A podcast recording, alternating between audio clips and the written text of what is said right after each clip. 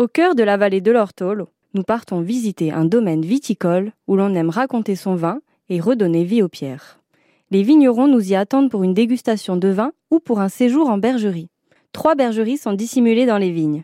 Le domaine dégage une odeur enivrante. En 1845, un homme prend le pari fou de créer en Corse le plus grand domaine viticole de tous les temps. De retour d'Afrique, il entame un chantier pharaonique et plus d'une centaine d'ouvriers mettent la main à la grappe. Malgré une médaille d'or pour les vins, le phylloxéra, le banditisme et la guerre ont eu raison du domaine. À la mort du dernier descendant en 1975, celui-ci fait don du domaine à sa gouvernante, dont le petit-fils est aujourd'hui propriétaire avec sa femme. Là où se trouvait hier la forge, l'épicerie et le moulin à huile, se trouve désormais la plus grande bergerie du domaine, pouvant accueillir jusqu'à 7 personnes, avec piscine et hammam. L'ancienne école du hameau s'est transformée en bergerie pour 2 à 4 personnes, avec piscine à débordement, jacuzzi et hammam.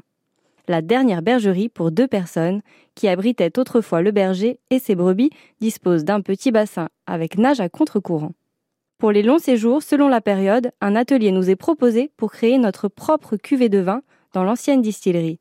Les dégustations sont quant à elles ouvertes à tous et des formules sont aussi proposées en privative, avec visite, histoire et dégustation en accord mets-vin.